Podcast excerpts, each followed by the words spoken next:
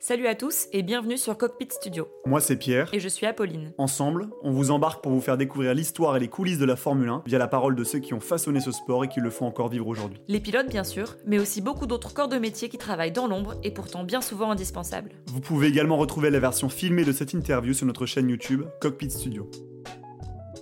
Aujourd'hui, on reçoit Bernard Asset, photographe de Formule 1 depuis 40 ans, un génie de l'image avec à son actif plus de 500 grands prix derrière son objectif. Un personnage humble, discret et d'une grande gentillesse qui a vécu au plus près les joies et les drames de la Formule 1, mais aussi l'évolution de son métier de photographe à travers le temps. Dans ce podcast, il nous raconte la F1 des années 80-90, vue de l'intérieur grâce à ses relations avec des grands noms de la Formule 1, Prost, Senna, Pironi, Lafitte, Alesi, Schumacher. Un privilégié qui nous partage ses plus belles anecdotes rien que pour vous. Bonne écoute Bonjour Bernard, merci euh, de nous recevoir chez toi dans ta galerie à Bandol, où tu exposes une grande partie de tes souvenirs de, et tes photos que tu as pu prendre au cours de ta carrière. Pour, faire, pour vous faire rapidement euh, l'histoire de Bernard, c'est un photographe de Formule 1 euh, qui a couvert plus de 500 grands prix en 40 ans. C'est une véritable encyclopédie numérique que nous allons vous faire découvrir aujourd'hui. Donc Bernard, est-ce que tu pourrais te présenter en quelques mots? Oui, alors effectivement, bah, tu, tu m'as déjà présenté, mais j'ai j'ai débuté la Formule 1 d'une manière régulière en 79, mais sachant que j'avais vu mon premier Grand Prix euh, bien avant, en 1973, alors que j'étais euh, élève à l'école de photo des Gobelins. Et pour revenir plus encore en arrière, euh, donc à partir de mes années des 14-15 ans, j'étais motard, enfin j'étais aspirant motard, on va dire. Je, regardais les, belles Honda dans les vitrines du concessionnaire euh, près de chez moi. Et dès que j'ai eu euh, une mobilette, j'ai commencé à aller me rendre sur des courses de moto, à Montlhéry notamment, puisque c'était ce qu'il y avait de plus près. Et puis, plus, tard, des courses d'automobile, évidemment. Voilà, c'est comme ça que j'ai commencé. Et petit à petit, euh, par différents concours de circonstances et de rencontres, ça m'a amené à la Formule 1. Et donc, qu'est-ce qui t'a donné l'envie de devenir euh, photographe de Formule 1 Alors, euh, tout d'abord, il faut savoir que c'était la, photo qui m'intéressait avant tout. Donc, j'ai tanné mes parents euh, après la troisième pour, pour, intégrer cette école de photo des Gobelins. Ils n'étaient pas très chauds. Donc j'ai continué ma seconde. Ensuite, finalement, ils m'ont laissé passer le concours. J'ai été reçu. Donc ils m'ont laissé le choix. Donc ça, c'était super. Et, à partir du moment où j'étais dans cette école de photo, euh, il, y avait, eu des, photos de Formule 1 qui étaient distribuées dans les stations-service ELF. Euh, en fonction du, plein qu'on faisait. Donc je demandais à mon père d'aller faire le plein chez Elf. Moi, j'avais, au tout début, j'avais 14 ans, j'empruntais le, Solex le vélo Solex de mon grand-père pour, pour faire le plein d'un litre de, de, mélange et pour avoir une photo. Et ces photos, elles étaient magnifiques. C'est Elf qui, avait, qui, était à l'initiative de, cette campagne de, marketing, on va dire. Donc une initiative de M. Guiter, François Guiter, qui était le, grand patron du marketing et de la communication de chez Elf. Et c'est lui aussi qui est à l'origine des, bah, écoles de pilotage, des fameux volants Elf, pilote Elf de l'école Winfield, et, de toute cette filière des pilotes français euh, des années 80, euh, 70-80. Et donc euh, ces photos, elles étaient très belles. Ça représentait surtout des matras en fait à l'époque, avec Jackie Stewart, les euh, Pescarolo, il y avait Johnny Serros Gavin, je me rappelle, Jean-Pierre Beltoise évidemment. Et, il y a notamment une de ces photos en particulier qui était faite en studio. Donc euh, on avait les quatre portraits de pilotes casqués avec une, lumière de studio. Elle était, elle faite par juste, Jekin, ou Just Jekin, on peut dire, qui s'est fait connaître plus tard pour avoir réalisé le film Emmanuel à l'époque, ils faisaient des photos publicitaires. Donc, et moi, comme j'étais dans une école de photo, j'avais appris euh, un peu l'éclairage, le studio. Voilà, quand j'ai vu cette photo, je me suis dit, euh, j'aimerais faire ça. Et donc, c'était pas forcément de, l'action et de la course. Et, donc, pour euh, en revenir à mes expériences de course de moto, j'ai fait des photos un jour pour un concours de photos organisé par un magazine de moto, où j'ai gagné un prix. Et puis euh, ce prix n'arrivant pas chez moi dans ma boîte aux lettres, euh, enfin chez mes parents, euh, au lieu de téléphoner, je me suis rendu au, magazine qui avait organisé le concours pour réclamer mon prix. Et là, là j'ai vu que l'ambiance était plutôt sympathique. Et donc je me suis arrangé pour récupérer le prix en question, qui était un petit téléobjectif, Soligor pour la, marque, je me rappelle. et, du coup, ça m'a donné envie d'y retourner dans, ces locaux, parce que l'accès était facile, on rentrait un peu comme dans un moulin là-dedans, tout le monde rigolait, voilà. Et dès que j'ai eu refait des photos de moto, c'était un motocross, je me rappelle, à Orly. Je, suis allé montrer mes photos au, rédacteur en chef du magazine de moto, qui, qui, a, retenu une de mes photos, qui a été publiée tout de suite après. C'était ma première publication dans un magazine de moto. Et après, bon, il s'est encore passé du temps. je suis parti aux États-Unis quand j'ai eu terminé mon école de photo. Mon père, mon père, qui travaillait dans une société euh, dont la maison mère était euh, aux États-Unis, à Détroit, avait organisé un stage pour moi. Et donc j'ai fait ce stage pendant six mois. Et, dès que j'avais du temps libre, les week-ends, bah, j'allais faire des photos d'un peu de tout, mais aussi d'automobile, de courses automobiles. Et, un jour, je, suis allé à Michigan Speedway, donc c'est un ovale, euh, pas loin de Détroit. Et là, il y avait une rencontre, une course de e-rock, c'est la course des champions entre pilotes euh, américains et pilotes de Formule 1. Donc des pilotes de Formule 1 euh, que je connaissais à peine, euh, puisque les Français n'étaient pas là. Il y avait Ronnie Peterson, il y avait, Emerson Fittipaldi, Jackie Stewart n'était déjà plus pilote, lui il était commentateur de télévision. Donc là j'ai fait des photos, je les ai proposées à, Échappement, qui, ne savait pas quoi en faire parce que c'était pas le, magazine ne traitait que des courses nationales, mais ils les ont Échappement, Pierre Pagani les a transmises à un autre magazine qui s'appelait Scratch et qui en fait allait devenir Auto Hebdo. Et, encore un an plus tard, euh, entre-temps j'avais fait mon service militaire au service photo des armées. À 18 ans euh, À 18 ans, euh, non un peu plus tard, à 19 ans, à Ivry, au fort d'Ivry. Et donc là, c'était une année un peu, un peu perdue, on va dire, parce que j'avais coupé tout contact avec ce milieu-là et je n'avais pas fait de nouvelles photos de, de moto ni d'automobile. Ni mais un jour, je me rends euh, au journal rue de, rue de Lille, cette fameuse rédaction du groupe euh, Michel Homel, pour dire bonjour, en fait, pour dire bonjour, voilà, je suis là, euh, je, suis dispo, j'ai terminé mon service militaire, je cherche du travail accessoirement. Mmh. Et, là, ils me, et là, ils me disent, mais, c'est incroyable, c'est juste, aujourd'hui, on a mis une annonce hier, et aujourd'hui, on, voit les candidats pour, pour un poste de laborantin. Donc d'Abranta, ça consistait, euh, puisque les, magazines à l'époque étaient principalement en noir et blanc, ça consistait à développer les films des photographes et, faire des tirages noir et blanc. Et c'est pas ça que je cherchais, moi je, rêvais quand même déjà d'être photographe, mais je me suis dit, bon, je mets un pied dans ce groupe, euh, il y a plusieurs magazines. Peut-être qu'il y aura une chance pour moi. Voilà, ils vont lancer un magazine de, sport automobile hebdomadaire, donc euh, il y aura peut-être une chance que je fasse un jour des photos. Et c'est ce qui s'est passé au bout de trois semaines un jour, ils, cherchaient un photographe et moi, j'ai levé la main, j'ai dit ouais, je suis là. voilà, j'ai commencé à faire des photos et après j'en ai fait pratiquement toutes les semaines. Tu as saisi l'opportunité et donc c'est lequel le premier Grand Prix que tu as couvert? Alors là, c'était pas encore la Formule 1. évidemment, euh, à Auto Hebdo, on me proposait de, déjà de faire des photos des essais des voitures, des, puisqu'ils essayaient des voitures sportives. Et puis, euh, le premier petit reportage qui touchait au sport automobile, c'était mhm. d'aller euh, visiter les ateliers d'une équipe de Formule 2, qui était l'équipe de, où courait Jean-Pierre Jabouille, de Elf, s'appelait Elf euh, Switzerland, Formule 2. Donc, c'était juste des photos des ateliers. Et puis, c'est seulement au mois de, mois de juillet qu'ils m'ont. Au mois non, au mois de mai, ils m'ont envoyé à Monaco. Pas tellement pour la Formule 1, mais pour couvrir les courses annexes. Et, et même chose au Grand Prix suivant de France qui était au Paul Ricard. Et donc là, pendant ces quatre années-là, trois ans, on va dire, jusqu'à 78, j'allais au Grand Prix de Monaco, j'allais au Grand Prix de France.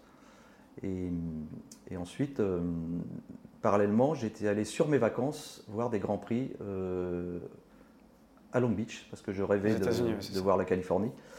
Donc je suis allé à Long Beach à, mes frais, mais sur mes vacances, mais accrédité malgré tout par le journal, par Auto Hebdo. Donc là, j'ai suivi ces deux grands prix de, Long Beach.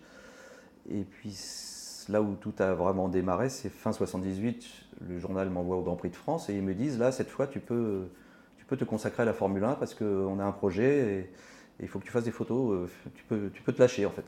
Et là, j'ai fait des photos, des belles photos, je me, enfin, je me suis lâché comme, ils m'avaient proposé. Et, en fait, ils ont sorti un hors-série. Et ce que je ne savais pas, que c'était ce hors-série, spécial Grand Prix de France 78. C'était un numéro zéro, en fait, un test pour le futur magazine Grand Prix International qui, allait sortir début 79 et qui allait être consacré uniquement à la Formule 1. Et là, ils m'ont proposé d'être le photographe euh, pour suivre tous les Grands Prix. Euh, donc, à partir de 79 79, tout frais payé, euh, salarié, de partir avec un journaliste en, binôme. donc c'était l'aboutissement d'un rêve, en fait, qui n'était pas un rêve au tout début, mais qui était devenu un peu un rêve quand même qu'il est devenu. Et donc 79, c'est la première saison que tu couvres en entièreté. Voilà. c'est 79, c'est dès le début de la saison. Il y a deux victoires 100% françaises, Ligier, Lafitte. Euh, Est-ce que tu peux nous raconter justement, donc c'était premier pas Ouais. euh, sur une grande saison complète. Comment était l'ambiance euh, là-bas justement sur ces deux premiers Grands Prix? Ouais. Alors bah, déjà, oui, effectivement, comme tu le dis, on a une chance incroyable avec Eric Batt, le journaliste, c'est que on arrive, on arrive dans, dans la Formule 1 qui, plutôt dominée par les, Anglais en fait jusqu'à ce moment-là. Et, là, deux victoires successives de, Jacques Lafitte, de Ligier, une équipe française, un moteur français, des pneus français, enfin tout, Euh, plus le Renault qui, quand même progresse, qui fait souvent des pôles positions et qui va, bientôt gagner plus tard. Donc euh, bah, c'est génial, donc il y a un, engouement extraordinaire. Et puis nous, nous, les deux petits, moi le photographe, le petit journaliste, on a, quoi, 20 22, 23 ans? Euh, on, bah, on est bien reçus parce que la, petite communauté française, elle est, très restreinte. hein. Il y, a, très peu de journalistes et de photographes. Et puis, tout ça, c'est une grande famille en fait, euh, notamment avec les Français, enfin les, équipes Renault et Ligier. Et on se retrouve à, manger ensemble le soir au restaurant euh, à Bénozer. Et, et c'est là que bah c'est le moment de parler de, Jacques, de Jacques Lafitte qui, signe sa pole position à Bénozer. Alors là, je ne me souviens plus si c'était après la pole ou après la victoire. Mais bon, on se retrouve à une grande table avec le- tous les Français, les journalistes, les photographes, les radios. Il y avait, je crois qu'il y avait France Inter. Et, là, Jacques Grand Seigneur invite tout le monde. Et non, c'était super émouvant. Quoi. Et puis, puis voilà, c'était parti pour une belle saison. Puis il y avait les, il me semble, les serveurs qui voulaient pas trop parler ou alors qui voulaient pas Ouais. trop. de- Oui, alors ce, ce moment-là, juste par- particulièrement dans ce restaurant là qui s'appelait l'Estancia, euh, les Argentins étaient très, très discrets et très pudiques. Et hum, on avait été surpris parce que hum, pendant tout le repas, euh, personne n'était venu embêter Jacques euh, pour, demander des autographes ou quoi que ce soit. Et c'est seulement quand, on s'est levé pour quitter le restaurant que tous les, Argentins à table et les serveurs se sont levés et, ont applaudi. Quoi. Donc c'était un très beau moment, très émouvant. Et tu l'as relevé un, un petit peu avant. Euh, L'autre fait marquant, 79, c'est Renault, sa victoire à, à- à Dijon euh, et son moteur turbo. Ouais. Euh, Jabou qui gagne sa première course euh, de F1. Mm. Il me semble que tu étais là à ce moment-là et tu as. étais donc juste derrière la voiture de Jabou quand il est sorti. Est-ce que Ouais. tu, peux, tu peux un peu nous raconter comment était Ouais. pareil l'ambiance euh, à ce moment-là? Alors il, y a- se passe deux choses à ce Grand Prix-là, et c'est oui, effectivement là, Jean-Pierre qui va gagner son premier Grand Prix pour lui et pour Renault en fait. Et donc tous les photographes professionnels, euh, parce que là, maintenant on commence à être un peu nombreux, puis en plus on est au Grand Prix de France, donc il y a beaucoup de, beaucoup de presse européenne et française. Et, et moi, euh, comme tous les autres, on, se, on, rejoint le podium assez rapidement, quelques tours avant la fin de la course, pour, euh, pour être là pour la victoire, la première victoire de, Renault et de, et de Jean-Pierre Jabouille. Mais à côté de ça, il se passe plein de choses sur la piste.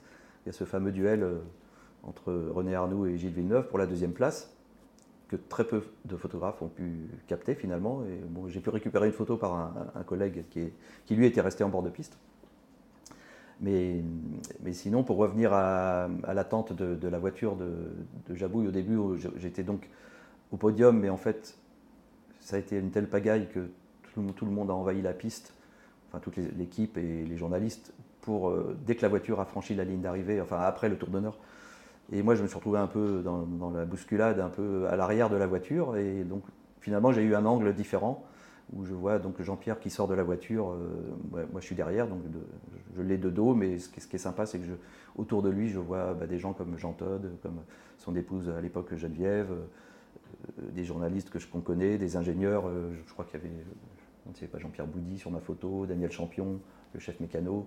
Donc finalement, j'ai eu un angle, un angle sympa, des, des, des képis de gendarmes en, en premier plan qui, qui situent un peu l'époque et tout ça. Donc euh, Et voilà. puis c'est un pilote français qui gagne en France, Ouais, une voiture 100% française. Enfin, C'était un, un moment fort. Oui. Qui, on en parle encore aujourd'hui. ouais. Et, euh, et là, je voudrais revenir en- après, plus tard, c'est en 82. Tu me l'as dit- toi-même avant cette interview. euh, c'est un peu ton année euh, au sommet, euh, enfin une des années au sommet que toi tu as, tu as pu faire en Formule 1 Ouais. euh, te concernant. Euh, Il y a donc cette fameuse photo embarquée, euh, la première, celle que Ouais. tu fais avec Alain Prost. C'est ça. Alors oui, 82, c'est une. Bon, déjà, ça c'est ma, donc, ma troisième, quatrième année de, de Formule 1. Donc au début, c'est vrai que j'étais un peu. J'avais pas trop le niveau. Je n'aurais pas dû le dire à l'époque. Enfin, je l'aurais pas dit à l'époque, mais mes photos n'étaient pas extraordinaires, j'ai progressé petit à petit. Et 82, là, je pense que j'arrive vraiment à un bon niveau. Et, puis en plus, commence à être un peu reconnu parce que ce magazine Grand Prix International est traduit en cinq langues. Donc nous, on le distribue allègrement dans, les paddocks et du, coup, je commence à être un peu connu dans, ce milieu-là. Et, donc 82, bah, il se passe plein de choses. Bah, pour en revenir à, la notoriété, par exemple il y a Didier Pironi, c'était au mois de, c'était à Long Beach, je me rappelle. Il, vient vers moi et il me dit Bernard, euh, voilà, je vais me marier euh, le mois suivant, au mois de mai ou juin. Euh, est-ce que j'aimerais bien que tu fasses les photos de mon mariage Donc c'était, j'étais flatté, quoi. J'étais, ravi. Bon, même si c'était pas trop ma tasse de thé de, faire des mariages. Ah Mais là, bon, c'était, c'était sympathique et c'était en plus des bonnes conditions. Donc me voilà, me voilà à, suivre, à partir avec José Dolem, son cousin, en, petit avion à Nogaro, enfin, pour le mariage euh, qui se passait à, Eugénie-les-Bains. Euh, ensuite, cette même année, bon, c'est une année un peu ouais, euh, dramatique aussi parce que cette même année, ben, au Grand Prix du Canada,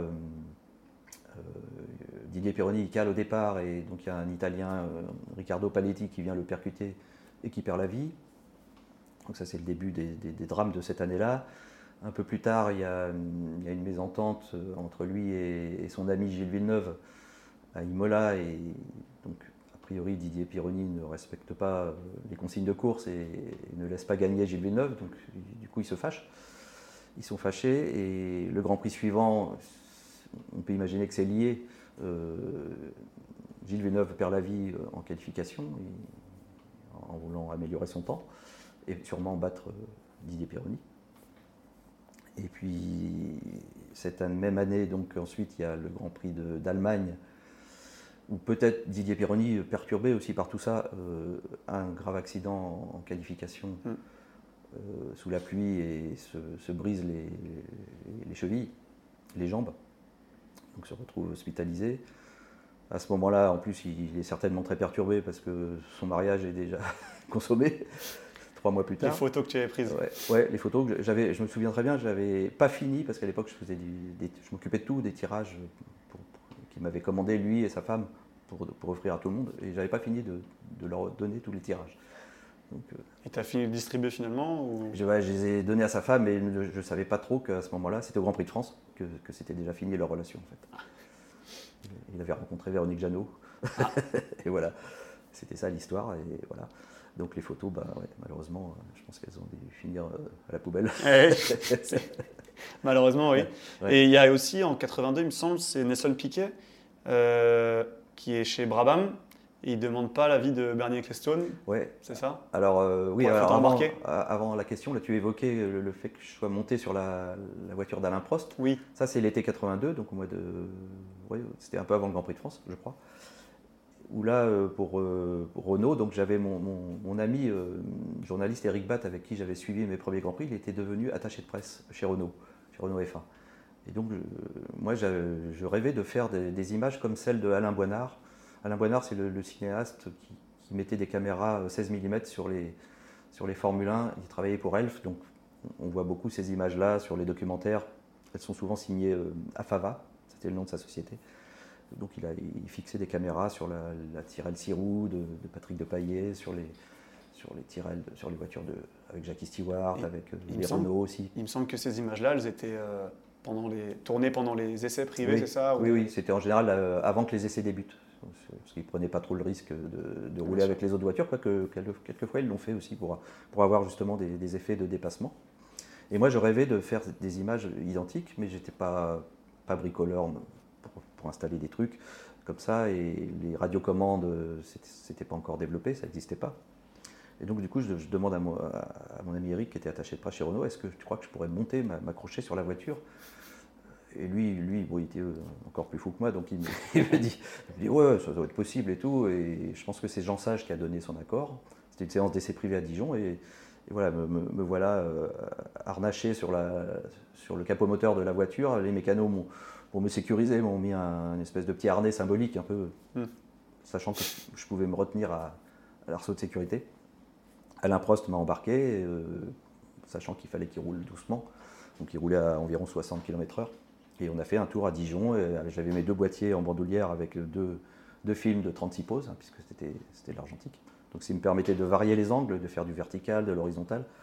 Et, ces photos-là, euh, une fois publiées dans le Grand Prix international, bon, voilà, c'était nouveau. Quoi. Et j'ai été voir Nelson Piquet euh, lors d'une séance d'essai au Paul Ricard, donc quelques, quelques mois plus tard. Et je, lui ai montré ce que j'avais fait avec Alain Prost, qui était un peu son rival. Donc je lui ai dit voilà, est-ce que tu crois qu'on pourrait faire la même chose euh, Je vais faire la même chose. Avec toi sur la Braba. Mais il me dit oui, pas de problème, on, le, fait, on le fait ce week-end. On le fait. Je ne sais pas si on l'a fait le jour même ou le lendemain, mais il n'a même pas demandé avec les Stones, hein, qui était le patron de l'équipe. Il a pris sur lui et il a dit au mécanicien j'emmène Bernard euh, faire un tour sur Paul Ricard. Et, du coup, ça, a été ma deuxième caméra embarquée, euh, passager embarqué. Et tu sors ce magnifique cliché avec un coucher de soleil, c'est ça? Voilà, au circuit Paul Ricard. Paul Ricard. Mm. Et euh, tu parlais tout à l'heure de, de des, accrochages qu'il y avait pu voir dans cette saison 82. Il y a eu aussi Arnaud et Prost au Grand Prix de France. Alors ils ne sont pas accrochés, mais ils sont, sont brouillés, ouais. Ils sont brouillés un peu comme, euh, comme, euh, comme Gilles Villeneuve et Didier Pironi auparavant. Donc ça c'est juste après euh, cette photo-là, un peu plus tard, et donc au Grand Prix de France 82, où effectivement il y a des consignes de course. S'il y a un des pilotes qui est, devant l'autre, notamment il fallait favoriser Alain Prost qui était en tête, qui était mieux placé au championnat, dont, l'issue était encore quand même lointaine. Et René Arnoux avait pas mal d'avance sur Alain Prost et il n'a pas laissé. Il n'a pas laissé la place, il n'a pas laissé gagner, ce qui était un peu, un peu normal, mais en fait, il n'aurait jamais dû y avoir ces consignes de course. Voilà, et du coup, bah, là, ils se sont fâchés. Auparavant, je ne sais plus si on l'a évoqué, non, il y avait eu au, mois de, Grand Prix de Belgique l'accident de Gilles Villeneuve. Donc euh, là, j'étais pas là, ça s'est passé aux qualifications. Là, ça a été un peu. Je me rappelle surtout de, ce silence, cette chape de plomb sur le circuit. Euh, voilà, plus personne parlait. C'était euh, mm. assez triste. Même, c'était très triste, même si moi j'avais pas eu trop de, de, rapport avec Gilles Villeneuve, qui était très, très réservé, très discret, plutôt même timide, comme moi j'étais aussi timide, donc voilà. J'ai pas eu l'occasion de trop le côtoyer. Pour parler de choses un peu plus joyeuses, ouais.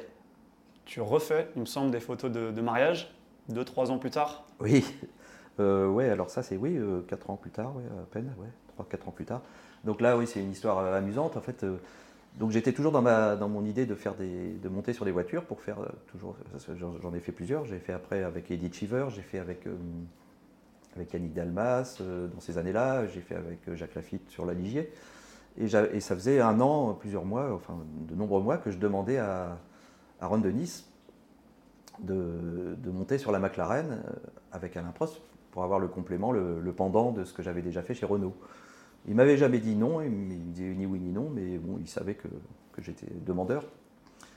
Et un jour, euh, un jour, il cherche à me joindre euh, pour que je fasse les photos de son mariage. En fait, au début, euh, c'est un intermédiaire qui, avait fait la demande. J'avais dit non, je ne souhaitais pas faire encore des photos de mariage. Et, et en plus, ça, se passait, ça devait se passer le 31 décembre. Et puis finalement, je le rencontre par hasard à une soirée Shell, une soirée de, de remise de prix. Et là, il, me tombe dessus. Moi, je ne sais pas trop mentir. Donc, euh, il m'explique qu'il aimerait bien. Bon, ça, c'était grâce à la petite notoriété que m'avait donné ce magazine. Qu'il aimerait bien que je sois le, photographe de son mariage. Et il, m'amadoue euh, gentiment en me disant voilà, voilà, ça sera un très beau mariage dans un château. Euh, ça sera éclairé avec des bougies. Tu pourras faire des images comme tu veux, comme dans le film Barry Lyndon. Carte blanche. Ouais, carte blanche. Et là, je lui dis, ouais, mais les photos de groupe, ça, moi, c'est pas trop mon truc. Il me dit, non, non, mais t'inquiète pas, il y aura un autre photographe pour faire ces photos-là. Et, et puis, pour finir, cerise sur le gâteau, il me dit, et, promis, l'année prochaine, tu pourras être embarqué sur la McLaren avec Alain. Alors là, il, a, il, a, respecté ça. il a respecté. 7 ou 8 mois plus tard, euh, c'était pendant l'été à Silverstone, euh, j'ai pu monter sur la McLaren. Et hum, après 85, donc peut-être que euh, ces photos de mariage elles t'ont donné envie de faire quelque, enfin, de rêver dans d'autres euh, oui. métiers. Tu, tu, prends un peu plus le large pour plusieurs raisons, mais notamment parce que ce que tu me disais, tu trouves plus le même enthousiasme à aller couvrir euh, des grands prix. Exact. Alors c'est vrai que c'est pas c'est pas les photos de mariage de, avec Pironi ou, ou Denis qui m'ont donné envie de, passer à autre chose, en tout cas surtout pas euh, vers la photo de mariage. Mais par contre, c'est vrai que hum, le magazine en, question, Grand Prix International, s'était arrêté. Faute de, moyens, mauvaise gestion, enfin bref, c'était pas rentable. Et moi, j'avais quand même décidé de continuer la Formule 1 tout seul parce que, parce que bon, voilà, je m'étais construit les relations et je, pouvais, je savais que je pouvais travailler correctement, même, même sans le magazine derrière moi. Mais parallèlement, je m'étais installé à Paris dans un autre appartement où j'avais repris un, studio photo d'un photographe. Et je me suis dit, eh ben, je vais, pourquoi pas me, lancer dans le studio. Euh, de toute façon, c'est tout ce que j'avais appris à l'école. Donc, euh, et essayer de faire de la mode aussi. Donc j'ai un peu lâché la Formule 1 pour me diversifier. Donc à partir de ces années-là, j'ai commencé à. Je, n'ai plus suivi une seule saison complète en fait. Et hum, par contre, tu, donc, tu continues à faire tout ce que tu fais, tout ce que tu viens de nous dire, mais euh, tu retournes un petit peu quand même à la F1, tu, tu fais quelques grands prix. Et notamment, tu étais là euh, en 94 euh, à Imola. Est-ce que tu peux nous raconter un petit peu ce week-end cauchemardesque, dramatique pour la, pour la Formule 1 Oui, alors effectivement, c'était un week-end spécial qui démarrait déjà mal avec un grave accident pour Rubens Barrichello qui se casse le bras. se casse le bras, excuse-moi.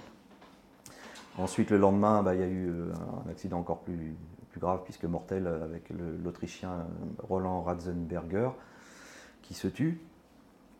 Euh, donc une ambiance un peu, ouais, un peu, Mossad. Mossad, ouais, un peu bizarre euh, pendant tout ce week-end.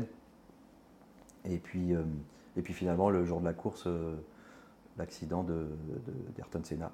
Alors, contrairement à l'habitude, à à Imola notamment, où d'habitude je faisais toujours le départ un peu après la grille, cette année-là, il y avait Jean Alési qui, ne participait pas, parce que je ne sais plus pourquoi, il avait un problème physique. Et un magazine m'avait demandé d'être avec lui, de faire des photos de Jean Alési à l'épingle de Tossa, donc un peu plus loin en piste. Donc j'ai fait ces photos-là et après bah, j'ai vu arriver euh, euh, les voitures avec euh, en tête et puis suivi par Michael Schumacher, quelques tours et puis là tout d'un coup l'arrêt de, la, course, puis l'arrivée d'un hélicoptère. Et, là les haut-parleurs on n'entendait pas bien, on ne savait pas trop ce qui se passait. Et moi, j'ai compris que la course était arrêtée, qu'il allait y avoir un nouveau départ, donc j'ai commencé à marcher vers pour faire les photos du prochain départ. Et là, je suis passé à l'intérieur où j'ai vu l'hélicoptère qui était sur la piste, à travers des grillages, mais j'étais un peu loin, donc j'ai pas vu. J'ai vu que l'hélicoptère finalement, je voyais même pas la voiture. Donc on pouvait imaginer que c'était quand même un peu grave. Et puis, puis bon, finalement, la course repart. Moi, je me, remets euh, plus vers le départ. J'ai fait le deuxième départ d'ailleurs euh, d'une manière classique. Et là, toute la course normale, à l'époque, on n'avait pas les nouvelles euh, en direct comme, comme maintenant. Et puis arrive le podium, là je vois Schumacher, enfin tous les, vainqueurs qui, montent sur le podium. Donc on ne sait toujours pas ce qui s'est passé. personne au courant à ce moment-là. Non, non. Il y a eu vaguement des annonces de, on ne connaît pas son, état de santé en fait. On pense qu'il est blessé, on ne sait pas.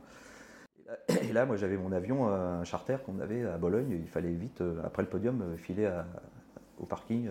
J'étais tout seul, récupérer ma voiture de location. Et, là, sur, en courant dans le paddock, je, croise un, mécanicien Williams. Donc je, lui demande rapidement comment, comment va Ayrton. Et il me dit ça n'a pas l'air grave, il, a le bras cassé.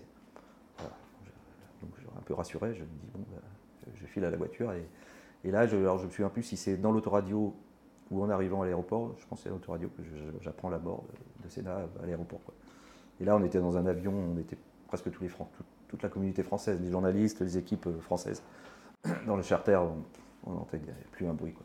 C'était vraiment très. Tout le monde était très choqué. Quoi. Et, moi, et moi, le premier. D'ailleurs, je ne suis pas allé au Grand Prix suivant à, Monaco. Je ne me sentais pas d'y aller. Quoi. L'ambiance devait être euh, très très maussade, bizarre. Ouais. Et moi j'aimerais juste que tu, tu, m'avais montré deux photos, euh, dont une, euh, celle, de celle que tu prends avec Barrichello un samedi, après son, il, a, donc, il a le bras cassé, ouais. avec Senna. Ouais. Cette photo-là, tu la prends, tu es dans les paddocks. Mm. Comment, comment ça se passe? Mm. comment, tu, comment tu immortalises l'instant? Euh, bah, en fait, j'avais toujours l'habitude de, de, traîner un peu le soir, euh, en fin de journée, déjà pour la belle lumière, souvent dans les, dans les garages, et puis toujours dans l'idée que peut-être j'allais tomber sur l'un ou l'autre des pilotes euh, dans son garage en train de regarder sa voiture ou autre, ce qui, se passait souvent d'ailleurs avec, avec, Ayrton Senna, et souvent d'ailleurs avec les grands, curieusement. je pense à Michael Schumacher, je le voyais souvent très tard avec les mécanos à regarder la voiture. Bon, pareil avec Senna, et ce soir-là, ce soir-là, bah, il discutait avec son ingénieur et il avait eu la visite de, de Barrichello avec son bras dans le plâtre. Et, là, je pense qu'ils étaient en train de parler de sécurité, puisque c'était un, des gros soucis d'Ayrton Senna et de, nombreux pilotes d'ailleurs. Et donc, bon, bah, j'étais là, c'est parmi mes dernières photos de lui. Après, j'en ai refait le, dimanche matin, puisqu'il y avait le warm-up encore à l'époque. Et, donc, c'est des photos bah, oui, euh, qui, prennent une importance euh, quand, quand, on connaît les circonstances. Bien sûr. Après, quoi. Et il y a une photo aussi qui m'avait beaucoup marqué, c'est celle où tu prends un spectateur qui est avec un journal, et puis il y a marqué en italien euh, Tragédie à Imola. Ouais. Je ne sais plus si c'était le samedi ou le dimanche que mm. tu prends cette, euh, cette photo-là, le dimanche matin. Ouais, ça doit être le dimanche matin, parce que si le journal est sorti, donc c'est que le, la veille, il y avait eu la, mort du, de Ratzenberger. Donc, et il y avait ce spectateur qui avait effectivement appuyé à une barrière et il avait posé son journal sur la barrière et on lisait bien euh, le titre Tragédie à Imola. Et là, c'était un peu mon réflexe de, photojournaliste, en fait, parce que je, travaillais quand même principalement pour les, médias, les, magazines. Et quand j'ai vu ça, bah, je, évidemment, j'imaginais pas que, par la suite, il allait y avoir encore un accident mortel. Donc, mais déjà, ça permettait d'illustrer le décès de ce pilote, alors que j'avais aucune photo de cet accident. Donc, euh, pour moi, c'était un. J'essayais toujours dans mes photos de, de faire ce genre d'image Ensuite, en 96, euh, il me semble que tu en as un, peu marre euh, de la Formule 1. Tu décides de partir à New York, ouais. c'est ça? Oui, alors en fait, euh, il n'y a pas eu qu'en 96. Bah, comme je on l'a dit précédemment, il y avait déjà eu 84-5 quand Grand Prix, le magazine s'est arrêté. J'ai toujours eu des, moments où, de lassitude, en fait, assez rapidement. J'avais toujours besoin d'essayer autre chose. D'ailleurs, sur d'autres Grands Prix, on n'en a pas parlé, mais sur d'autres Grands Prix précédents, pour, euh, pour me motiver, j'avais essayé des, appareils grand format, des, moyens formats, qui n'étaient pas du tout adaptés au sport automobile. Tu cherchais des moyens de te divertir Ouais, voilà. J'avais un moment, j'avais fait aussi des images avec un appareil panoramique, donc pareil, qui n'était pas non plus très adapté pour, pour ce genre de photos. Et effectivement, en 96, fin 95, j'ai toujours eu un rêve d'aller séjourner à New York.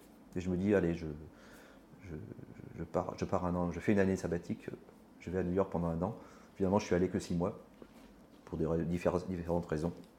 Et pendant ce temps-là, je me suis beaucoup promené, j'ai démarché un peu avec mon book, mais c'était très compliqué. tu démarchais déjà des agences? Des agences de publicité, des agences de mannequins, des magazines aussi. Et puis, puis finalement, c'était très compliqué de rencontrer les gens. Et puis j'ai interrogé mon répondeur, euh, parce qu'à l'époque ça se faisait encore comme ça, à distance, mon répondeur à Paris. Est-ce que j'ai du boulot? Oui. Et là, il y avait souvent des messages euh, à Bernard, est-ce que tu es dispo la semaine prochaine? Est-ce que ceci, est-ce que cela? Est-ce que tu pourrais nous faire ça? Et puis bon, je, souvent, bah, j'étais obligé de refuser, évidemment. Et puis, puis un moment, je suis revenu une fois en mars quand même pour faire un travail euh, important. Du coup, j'en ai profité pour voir un Grand Prix. C'était le Grand Prix d'Europe, au Nürburgring. Après, je suis retourné à New York et et ensuite, bah, j'ai refait un Grand Prix à Montréal. Mm. Et puis après, en juillet, je, suis rentré en France parce que déjà, je voyais tout le travail que je ratais, que je manquais. Je voyais qu'à New York, ça décollait pas vraiment. Et voilà, donc euh, j'ai abrégé, mais ça m'a fait beaucoup de bien, ça m'a bien remotivé. pour la suite Ouais, pour la suite. Mais sauf qu'en 96, tu as loupé la victoire de Panis. Voilà. Alors là, oui, là, j'étais fou, là, j'étais vert parce que je ne pouvais pas regarder les Grands Prix à la télé. Euh, j'avais pas une, la chaîne payante, là, c'était ESPN, je crois. Donc j'étais allé dans un bar, euh, un bar de sport, euh, comme ça se fait aux États-Unis, avec des grands écrans. J'avais même demandé à avoir la, Formule 1 parce que sinon ils montraient que du baseball et, du football. Mettez-moi un peu de Formule 1. Ouais, et, j'étais tout seul à regarder ça. et là, je vois la, victoire d'Olivier Panis euh, qui m'échappe, photographiquement parlant. ah ouais. Et hum, tu. Donc là, on arrive fin des années 90. Mmh. c'est un peu le début du passage au numérique.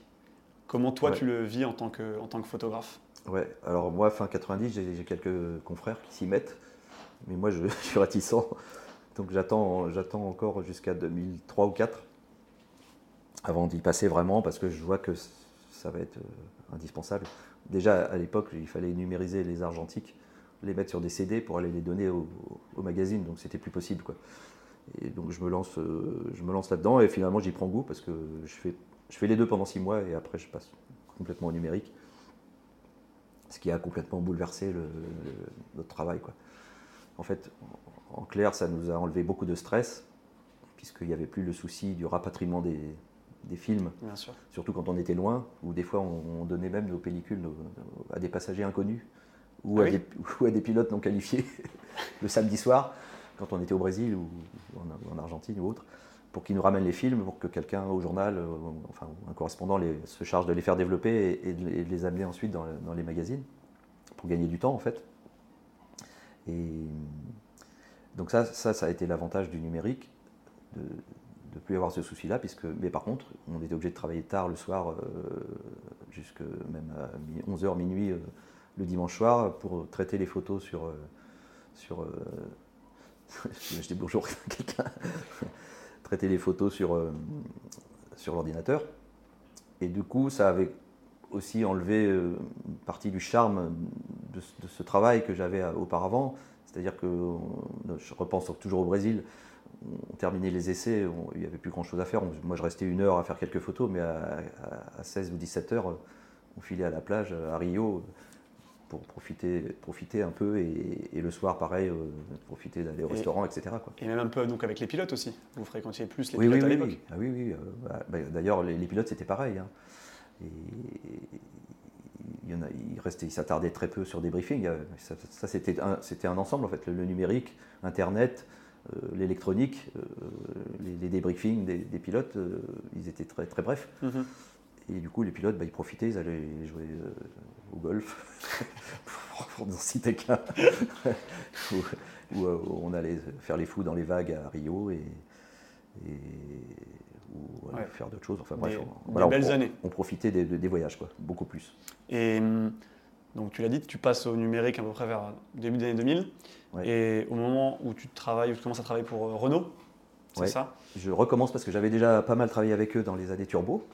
Bon là c'était euh, des tirages euh, avec l'argentique. Et effectivement, donc début des années 2000, je suis dans une période où, en fait, j'ai beaucoup de chance, parce qu'il y a une période un peu creuse à la fin des années 90, où, par chance, grâce à mes démarches précédentes, j'ai une agence de publicité qui me fait travailler sur des catalogues de motos pour Honda pendant 10 ans. Ça dure 10 ans, donc ça me permet de financer mes, mes saisons de Formule 1, puisque je, je, finançais tout moi-même.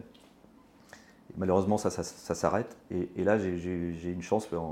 L'année suivante, j'ai Renault qui revient en Formule 1 donc ils ont une nouvelle euh, organisation et, là on me propose de, travailler pour eux, d'avoir un contrat euh, pour, pour, quelques courses. Je ne suis même pas obligé de faire tous les grands prix, donc ça me convient parfaitement. Et là on me redemande de faire des caméras embarquées avec la voiture d'Alonso, par exemple. Mais pas au-dessus cette fois-ci. Mais là je ne m'assois pas sur la voiture. Plus de sécurité. Euh, voilà. Et là je fixe des appareils radiocommandés.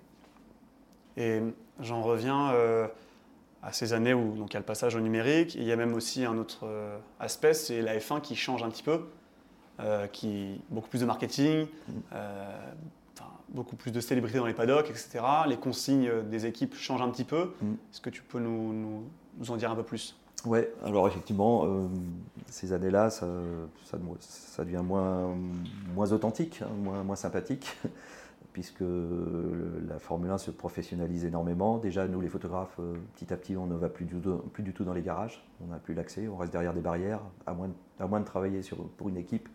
Ce qui est un peu mon cas avec Renault, mais pareil, l'accès est quand même limité. Et on ne peut plus avoir vraiment affaire euh, directement avec les pilotes parce qu'il y a des barrières, il y a des attachés de presse, il y a des managers donc surtout pour les journalistes finalement, pour avoir une interview, ça devient de plus en plus compliqué. Et même maintenant, alors maintenant je crois que c'est encore pire depuis qu'il y a eu la période Covid, tout se fait en, visio.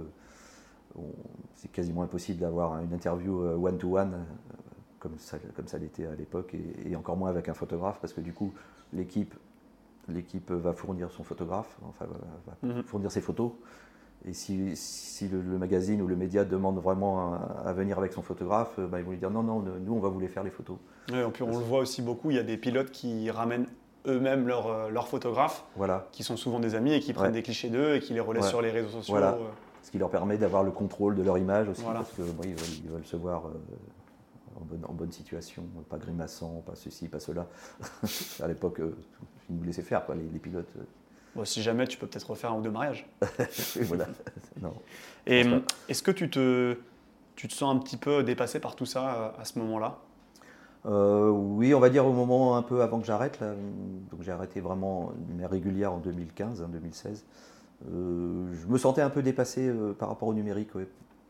Pas, pas, pour la prise de vue en elle-même, mais pour le, traitement des photos, euh, surtout, surtout pour la vitesse en fait, parce qu'il fallait, il faut aller très vite maintenant.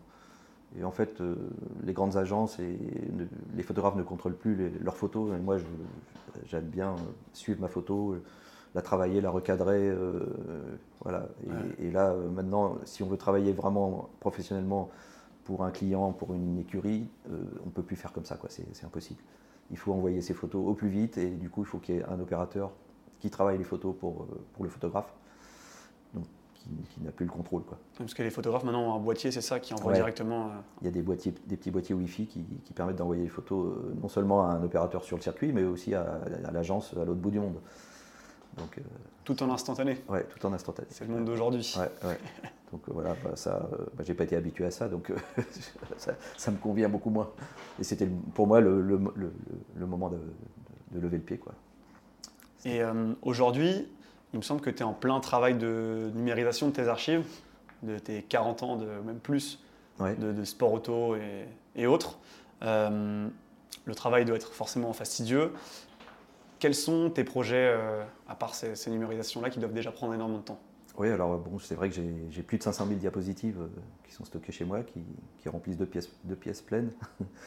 Et donc je passe du temps à, numériser petit à petit euh, des sujets différents et puis aussi des sujets, des commandes qu'on me fait, soit pour des magazines euh, qui, traitent de sujets historiques, et puis moi pour, bah, aussi pour alimenter des photos pour la galerie ou pour les différentes expositions que je peux faire, parce que je fais, quelques expos ou salons chaque année, notamment Rétromobile par exemple, ou Époque Auto à Lyon. Et, puis là, depuis quelques années, donc j'ai fait une rencontre avec un éditeur, Lionel Lucas, donc les éditions euh, Red Runner, et on est parti pour. On a déjà fait trois livres ensemble. Sur euh, chaque livre euh, représente un pilote. Donc le premier, ça a été Michael Schumacher, ensuite Jacques Lafitte, ensuite Mario Andretti, et là, je travaille sur le prochain. Donc je suis en train de numériser plein de photos sur Ayrton Senna, sachant que j'en avais déjà numérisé beaucoup, puisque ça va être mon troisième livre sur Senna. Mais sauf que celui-là, il va être spécial parce qu'il va rentrer dans le cadre de, la collection. Et, donc c'est un travail énorme, et, qui, du coup, ça me motive vraiment pour, pour, avancer dans, ces, numérisations qui, ne seront jamais terminées en fait. qui ne seront jamais terminées, mais... Pour moi, oui, parce que j'aurai jamais le temps de tout faire. Même si je sélectionne. Hein, sur, un Grand Prix à l'époque où je faisais 1000 diapositives, euh, j'en numérise maximum, grand maximum une centaine. Et sur tes 500 000 diapositives, mm. laquelle tu garderais, laquelle tu es le plus fier? Ouh là là, une seule, euh, une seule ça, ça va être difficile. Hein. Bon, y a celle que je garderais peut-être, si je devais en garder qu'une, c'est la, caméra embarquée d'Alain Prost, puisque c'est ma première.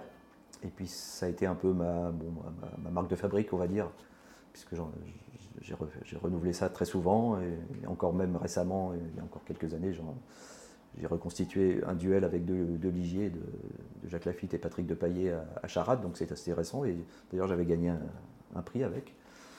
Et donc ça serait cette photo-là. Après, il y a un très beau un portrait de Sénat que j'adore, euh, qui, est derrière toi, donc, que tu vas sûrement montrer à l'image. et, puis il y a cette photo-là de, Jean Alési, euh, tout, triste d'avoir euh, cassé sa Benetton. Euh, j'ai la photo de Elio De Angelis aussi que j'aime bien, où je l'avais fait poser. C'était une grosse journée d'attente et de patience pour, pour arriver à ce résultat.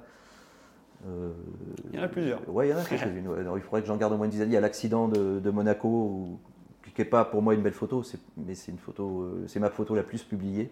Ok a été publié plus d'une centaine de fois, voire peut-être 200, j'en sais rien, j'ai jamais compté, mais bon, c'est cet énorme carambolage au, départ du Grand Prix de Monaco 80, où il n'y a pas eu, de, pas eu de blessés, donc tout s'est bien terminé. Elle est un peu spectaculaire, et il y a d'autres photographes qui l'ont faite, mais bon, la mienne, je pense qu'elle a été bien, bien diffusée. Bah, merci beaucoup Bernard de, ce bel échange. Merci à vous. Euh, j'espère que ça aura plu à, ceux qui nous écoutent et ceux qui nous regardent. J'espère. Merci de ta disponibilité et puis on espère te retrouver et retrouver tes clichés dans les futurs livres que tu vas, que tu vas publier. Voilà, puis rendez-vous bah, pour ceux qui, viennent en vacances à Bandol, j'ai une petite galerie. J'y suis pas toujours, mais si, voilà, ils peuvent m'envoyer un message et je viens. Et l'été, j'y suis quand même de temps en temps, donc euh, ça permet de montrer un peu mon travail et mes livres. On mettra tout ça dans les descriptions, vous inquiétez pas. Merci d'avoir écouté ce podcast. Si ça vous a plu, vous pouvez nous soutenir en vous abonnant et en laissant un commentaire sur Apple Podcast ou un avis sur Spotify. Ça nous aidera à gagner en visibilité et donc obtenir plus d'invités sur le podcast pour vous proposer du contenu exclusif. Retrouvez-nous aussi sur YouTube, TikTok et Instagram. Tous les liens sont disponibles dans la description.